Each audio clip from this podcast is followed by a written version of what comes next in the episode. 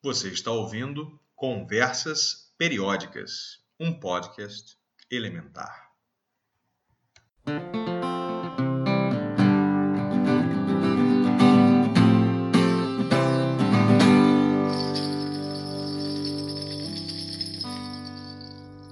Sete. Nitrogênio.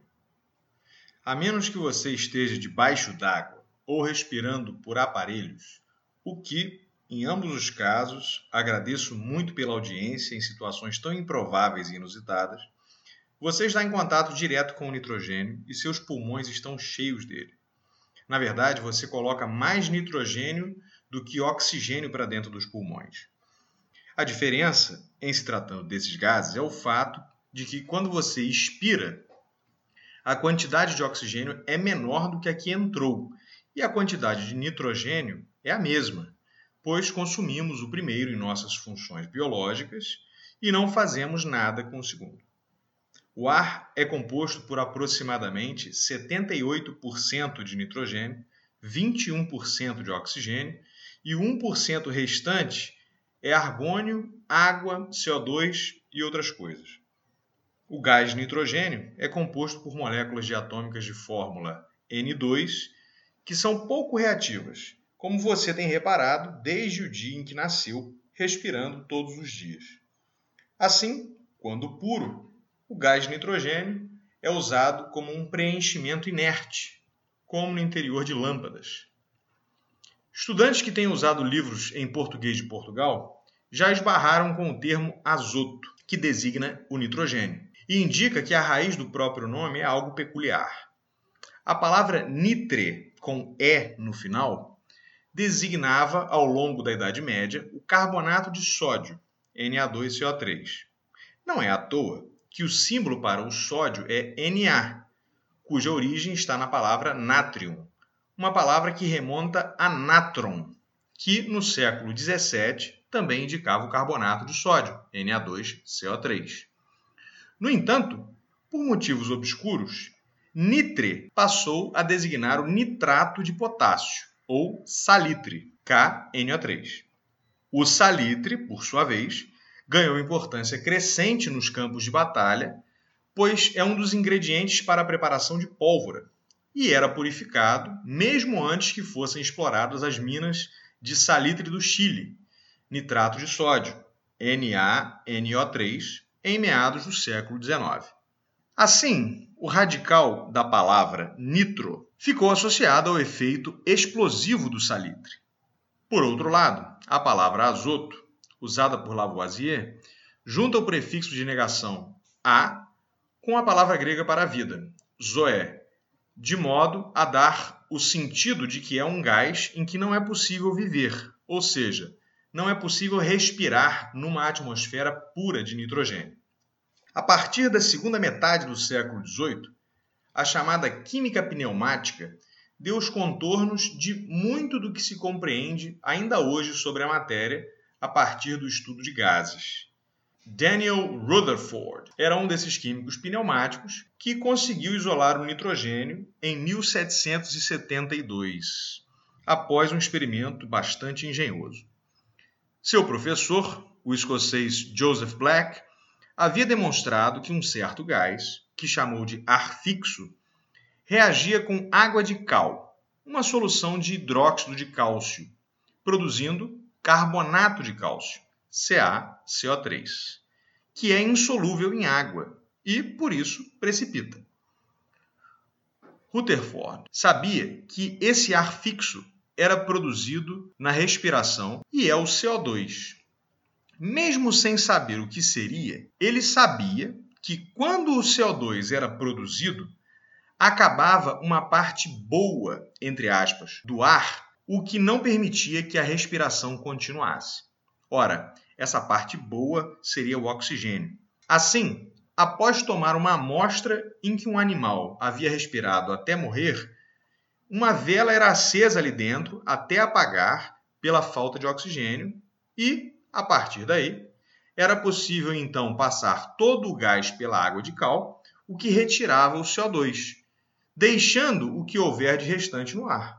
Rutherford descobriu que esse restante de ar que constitui a sua maior parte, na verdade, ou seja, a maior parte do ar, também não possibilita que uma vela fique acesa ou que um camundongo respire. Deu ao nitrogênio, então, o nome de gás nocivo. O nitrogênio gasoso, no entanto, nada de nocivo tem. Talvez seja relativamente apático na forma gasosa, mas, ao contrário do nome que seu descobridor lhe deu, é absolutamente vital para todos os organismos vivos. Basta lembrar que todos os aminoácidos que compõem as proteínas de todos os seres vivos possuem ao menos um átomo de nitrogênio em sua estrutura. Os nove aminoácidos essenciais que nossos organismos não conseguem produzir e os outros onze não essenciais que compõem nossas proteínas, mas podem ser sintetizados pelo nosso próprio organismo a partir de outros materiais, todos eles têm nitrogênio. Daí, uma questão importante é conseguir que a base da cadeia alimentar tenha uma quantidade disponível de nitrogênio, as plantas. O homem, no entanto, ao se multiplicar muito mais rapidamente do que todos os outros animais de seu porte, impôs à terra uma demanda por alimentos bastante agressiva, de modo que as plantas que nós comemos não poderiam, por meios puramente naturais sem intervenção tecnológica, produzir alimentos na quantidade e na velocidade em que nós comemos. Isso foi o que o economista britânico Thomas Malthus descobriu, alarmando praticamente todo mundo. Pelo ritmo de crescimento da população, em algum momento faltaria comida. Essa era a clara expectativa no fim do século XIX para os séculos à frente. Em grande parte, o crescimento das plantas está diretamente relacionado, dentre outros aspectos, à disponibilidade de nitrogênio no solo, uma vez que as plantas precisam de aminoácidos para formar suas proteínas, crescer e se reproduzir. Foi aí que entrou em cena a produção de fertilizantes em escala industrial, diretamente ligada à produção de amônia, NH3. Fritz Haber concebeu um processo em que o nitrogênio atmosférico se combina com o hidrogênio produzido a partir da reforma de gás natural, formando amônia. A amônia é um reagente incrivelmente útil para a formação de vários compostos nitrogenados, incluindo ureia, ácido nítrico, corantes, explosivos, fertilizantes e venenos. Estes dois últimos foram, na verdade, a motivação de Haber.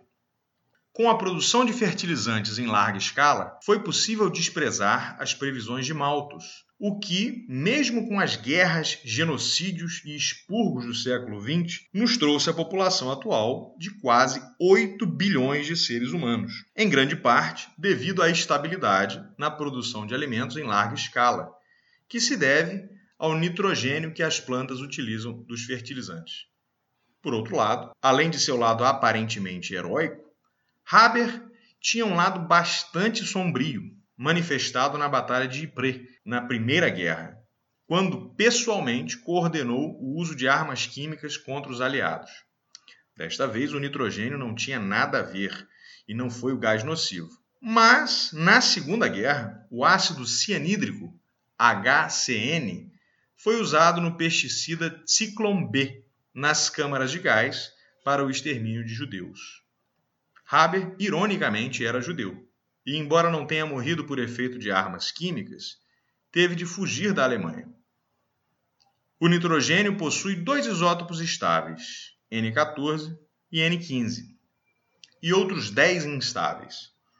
Há bastante nitrogênio no universo, sendo curioso o fato de que o sétimo elemento, é o sétimo mais abundante no sistema solar. Um uso comum é o de nitrogênio líquido como fluido refrigerante, cuja temperatura de ebulição é de 77 Kelvin e a difusão é de 63 Kelvin à pressão atmosférica. A aplicação mais gostosa do nitrogênio líquido é na fabricação de sorvete. Depois de misturar os ingredientes certos, leite, açúcar, etc., o nitrogênio líquido resfria a mistura e, por fim, evapora e se junta ao nitrogênio do ar. A química do nitrogênio é riquíssima, ainda que o traço mais aparente seja a inércia do elemento. Em bioquímica, as cinco bases nitrogenadas que compõem o DNA e o RNA são compostos em anel, em que átomos de nitrogênio estão na estrutura e eles são a chave para que haja o pareamento de bases e, consequentemente, a formação do código genético. Adenina e guanina são as purinas, com anéis duplos e cinco átomos de nitrogênio. E as pirimidinas, citosina, uracila e timina, têm um anel simples e com 3, 2 e 2 átomos de nitrogênio, respectivamente. Em se tratando de compostos aromáticos, a borazina B3H6N3 é um curioso exemplo de anel de seis átomos, assim como o benzeno, só que sem nenhum carbono e, entretanto, com aromaticidade. Em química sintética, os compostos asos são importantes no tratamento de tecidos, incluindo aí os pigmentos e corantes. O nitrogênio, assim, não engana. Apesar de sua aparente apatia, ele apresenta uma paleta de cores e usos bastante intensa, de explosivos ao código genético.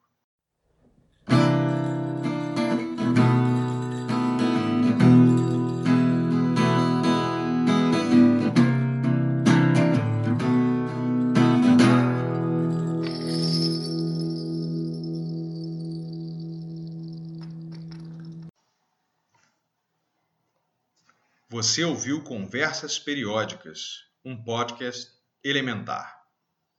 Este episódio faz parte da série Elementos. Argumento, texto, locução e edição, André Von Held Soares. Gostou? Temos outros episódios disponíveis. Você pode nos seguir nas redes sociais ou enviar e-mail com críticas e sugestões para cperiodcast.com gmail.com. Muito obrigado e até a próxima!